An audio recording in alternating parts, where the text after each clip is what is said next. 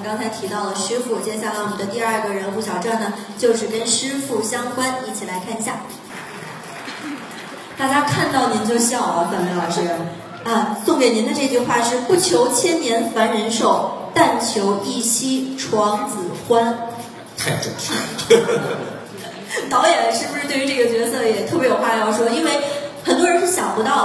比如看一些片花啊，以为他就是这个一个商人，是吧？但其实他最早的身份也是道士。最主要的是情种，为情所累，最后这个毁在这情字上。为什么会想到找范伟老师来演这角色呢？他平时是一个看起来多憨的，然后这个不好女色之人啊。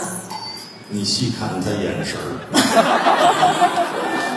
导演看到我骨子里去。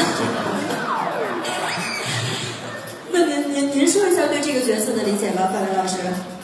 对于这个师傅的这个角色的理解，就是你看我这眼神儿，我觉得我我我觉着我演挺好的，嗯，演了一个多情的大叔，嗯啊。那这一次的戏份安排，您是不是非常满意？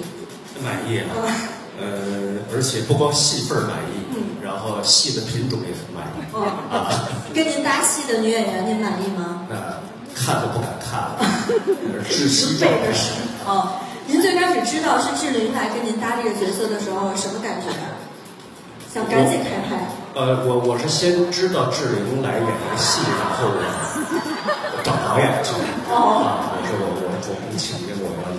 哦，您不是冲着导演接的呀？啊，不是，我是我是听说导演是要拍这个戏，然后志玲，我听说之后马上主动找导演，不带这么挑事儿的。有个先后顺序，导演是这么回事吗？您给我们澄清一下。没有，其实确实是如此啊，就是他们两个合作特别好。呃，虽然身高海拔上有一点区别，但是呢，这个演起戏来那个。特别认真，就是特可笑。刚才说的这边说对不起，那边。